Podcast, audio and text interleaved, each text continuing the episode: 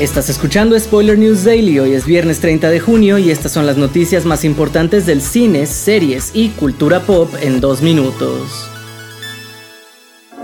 Sin duda el Escuadrón Suicida de James Gunn dio justo en el clavo para ofrecer algo más que una cinta de superhéroes, ofreciendo también una grandiosa comedia sobre el equipo que se hace cada vez más popular en DC, superando con creces la versión de David Ayer. Ahora con Gon frente al estudio solo era lógico esperar una segunda entrega de la franquicia. Sin embargo, Gon ha negado esto en el podcast de Michael Rosenbaum, donde aseguró que no tiene ningún interés en una secuela de The Suicide Squad, al menos por ahora, pero agregó que no todo es malo porque varios personajes del equipo van a tener sus spin-offs. Si bien ahora su prioridad es Superman Legacy, el director recordó que tenemos una serie de Amanda Waller que llegará el mismo día que Creature Commandos, así como la segunda temporada de Peacemaker.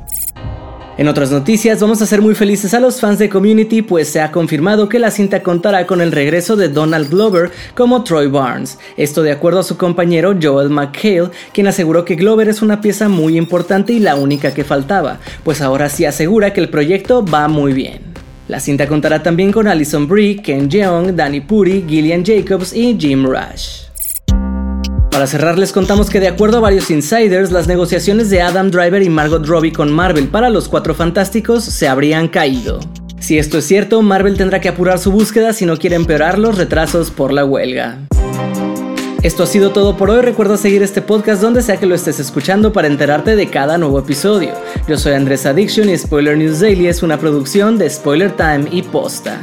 Hasta el lunes.